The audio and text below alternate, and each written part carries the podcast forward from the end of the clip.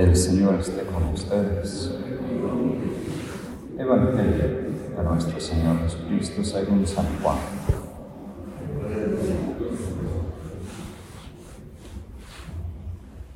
Estaba Juan Bautista con dos de sus discípulos y mirando a Jesús que pasaba dijo, Este es el Cordero de Dios.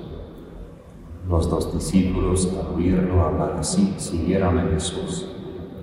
Él se dio vuelta, viendo que lo seguían, les preguntó, ¿qué quieren? Ellos le respondieron, Rabí, que traducido significa maestro, ¿dónde vives? Vengan y lo verán, les dijo. Fueron, vieron dónde vivía y se quedaron con él ese día. Era alrededor de las cuatro de la tarde. Los dos que oyeron las palabras de Juan y siguieron a Jesús era Andrés, el hermano de Simón Pedro. Al primero que encontró fue a su propio hermano Simón. Le dijo, hemos encontrado al Mesías, que traducido significa Cristo. Entonces lo llevó a donde estaba Jesús. Jesús lo miró y le dijo, Tú eres Simón, el hijo de Juan. Tú te llamarás Kefas, que traducido significa Pedro. Palabra Señor. Como dije al comienzo de la misa, estamos todavía en un tiempo como de preparación para el año litúrgico que viene de Cuaresma, de Pascua y del tiempo ordinario después. Y todas las lecturas de hoy nos indican la actitud que debemos tener como cristianos para vivir bien nuestra vida cristiana como discípulos de Jesús.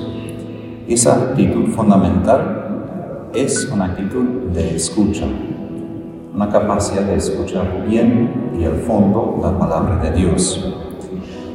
Tiempo de Navidad hemos repetido la frase que la palabra se hizo carne y habitó entre nosotros. Es bueno, es un milagro, es la divina misericordia, pero no vale para nosotros si no tenemos esa capacidad de escuchar.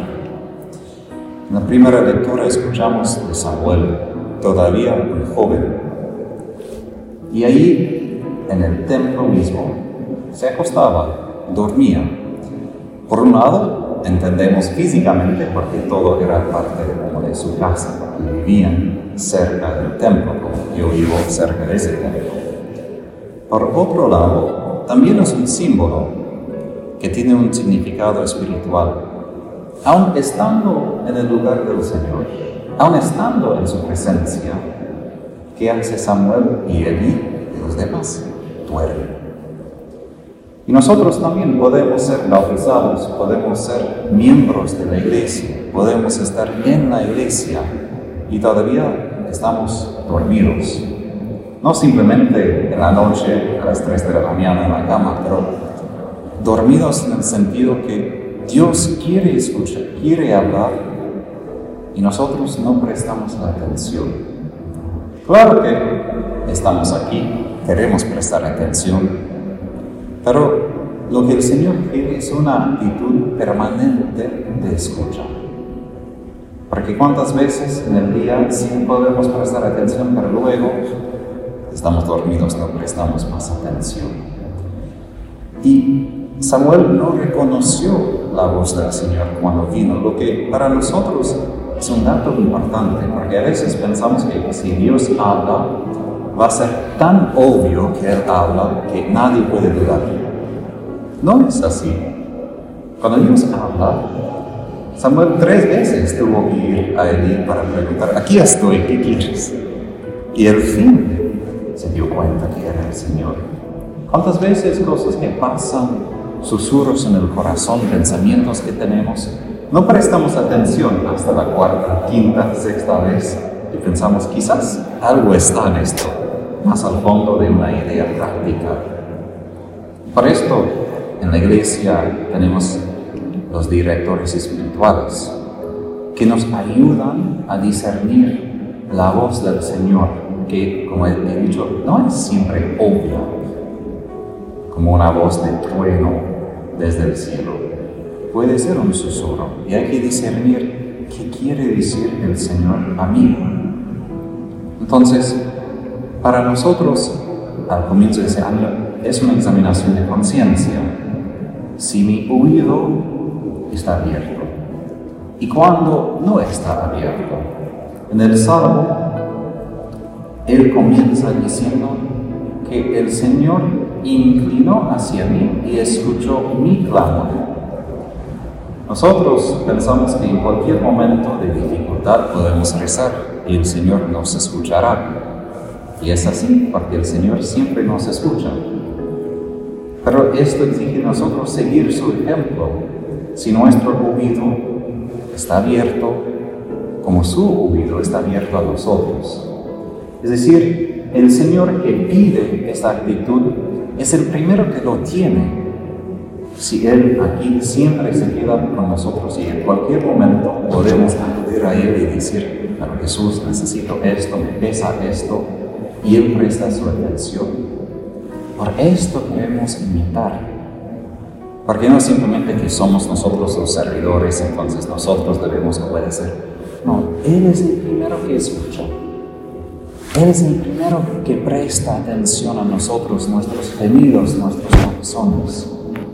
Y de vuelta pide de nosotros lo mismo, que prestemos atención a su corazón, a lo que Él quiere.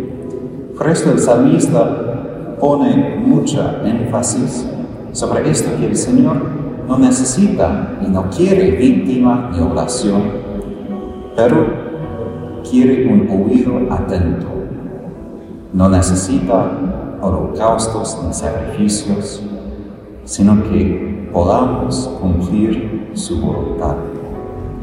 Como católicos estamos bien acostumbrados de hacer novenas, rosarios, sacrificios. Todo esto es bueno. Pero una vez yo me quedé un poco escandalizado cuando mi maestro lo hicieron me dijo, ¿verdad Dios sabes? Dios no necesita nada de esto. Y me di cuenta que tiene razón. Dios no necesita nada. Yo soy quien necesita rezar rosarios. Yo necesito hacer novenas. ¿Para qué? Para poder escuchar lo que el Señor me quiere decir, para poder entender su voluntad en mi corazón. Y esto es para nosotros otra pregunta para examinar nuestra conciencia. Si sirve mi oración, abrir mi oído, escuchar más profundamente, atentamente a su voz. Santa Catalina de Siena, su diálogo con el Padre, tiene una parte que me hizo reír la primera vez que lo escuché. Y el Padre está hablando a ella, Santa Catalina. Y él dijo sobre nosotros los católicos hace 800 años, ustedes tanto rezan y tanto multiplican sus palabras a mí y mire, me dejan a mí hablar ni una palabra porque están tan enfocados en recitar todo lo que quieren decirme. Aquí estoy frente de ustedes y no puedo decir nada. Él quiere comunicar, quiere un diálogo. Y como he dicho, no es nada malo en rezar un rosario, novenas y todo. Pero como un buen sacerdote me dijo al comienzo de mi seminario, Todas esas oraciones debemos dejar al lado cuando el Señor viene y nos habla. Porque todo eso es preparación. Y si Él mismo viene, entonces estemos en silencio para escuchar lo que Él quiere contar a nosotros. Y toda esta preparación es importante porque, como Pablo dice en la segunda lectura, debemos glorificar, glorificar a Dios en nuestros cuerpos en el mundo de hoy, donde podemos, ponemos muchas veces el énfasis de escucha al cuerpo. Tenemos hambre, tenemos sed, tenemos que hacer, tenemos esta idea, este deseo, este antojo. Y no hay nada malo en el cuerpo, y por eso Pablo dice que el Señor es para el cuerpo, no está contra el cuerpo. Pero muchas veces la gente vive solo escuchando sus instintos, solo escuchando sus deseos, solo escuchando sus necesidades inmediatas. Y la, oración es un tiempo para prestar atención no solo a la voz de mis necesidades corporales, pero a la voz del Espíritu Santo que habita en mi cuerpo y en el cuerpo que es la iglesia entera. Y por esto, para escuchar bien al Espíritu Santo, debemos prestar atención no solo a mis necesidades, lo que yo quiero, pero también al Espíritu Santo en los demás. Ver las necesidades de los demás, ver lo que piden, ver lo que necesitan. Porque el Espíritu Santo habita no solo en mi cuerpo, aparte de los demás, habita en todo el cuerpo de la iglesia. Y ahí, entre nosotros, encontramos ese Espíritu. Ahí podemos escuchar su voz más claramente. Y por esto, como he dicho sobre la dirección espiritual, más claramente podemos entender y escuchar la voz del Señor siempre juntos, con un director espiritual, con nosotros. Porque si es el Espíritu de Dios que me dice una cosa, va a decir lo mismo a los demás, para que todos cooperemos. Pero si yo me quedo aislado, bueno, en el buen momento, eso es una señal. Pero hay a veces momentos cuando nos podemos, quedamos al lado porque somos los únicos que queremos seguir al Espíritu Santo. Pero es el discernimiento, la capacidad de escuchar y Jesús hace una pregunta bien importante en el Evangelio que muestra esa necesidad de escuchar más al fondo de los deseos inmediatos. Sus primeras, primeras palabras en todo el Evangelio de San Juan son estas. ¿Qué quiere? Es buena pregunta. ¿Qué queremos? Podemos decir, sí, yo, yo quiero comer en la mañana porque tengo hambre, quiero dormir, quiero todo esto. Pero más al fondo de esos deseos inmediatos, ¿qué quiero? ¿Qué busco? ¿Qué es lo que me empuja en mi vida? ¿Qué es lo que me hace levantar? ¿Qué es lo que estoy buscando en trabajar, en descansar? Más al fondo de, de ahora, ¿Qué es lo que quiero al fin de todo eso? ¿Qué es lo que quiero alcanzar? Y Jesús mismo es la respuesta, porque en Él encontramos lo que queremos. Verdad, justicia, misericordia. Y es importante lo que los discípulos hacían con Jesús ese día. Fueron, vieron dónde vivía y se quedaron con Él ese día. En griego la palabra quedarse aquí es permanecer. Y luego Jesús habla, usando esta misma palabra, que Él siempre se queda, permanece en el amor del Padre. Y pide a los discípulos que nosotros permanezcamos siempre en el amor de Jesús. Y nosotros quedamos siempre su amor entre nosotros. Es decir, ¿qué queremos al fin? Queremos no solo una prueba de amor, no solo queremos un momento con Dios, que satisface nuestros deseos más profundos, la permanencia en el amor de Dios. Y eso es lo que decimos es el cielo. Cielo es no solo un estado, es la vida permanentemente en vínculo con el, Señor, con su amor, permaneciendo siempre en su amor. Y eso es otra pregunta para nosotros en ese domingo. ¿Cuándo no permanezco en el amor de Jesús? ¿Cuándo no estoy abierto? Porque como pecadores todos tenemos esos momentos. Claro que ahora estamos enfocados en el Señor, tenemos corazones más abiertos, pero vienen los otros momentos del día cuando estamos distraídos, preocupados, enojados y no permanecemos en ese amor. Y para permanecer en ese amor hay que primero escuchar.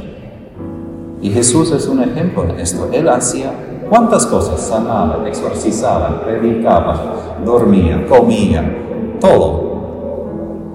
Y él siempre permanecía en el amor de su Padre. Siempre. No es una tarea fácil, imagínense. Y él ni tenía tiempo para comer a veces, tan ocupado, pero siempre permanecía en este amor. Eso es nuestro desafío como cristianos.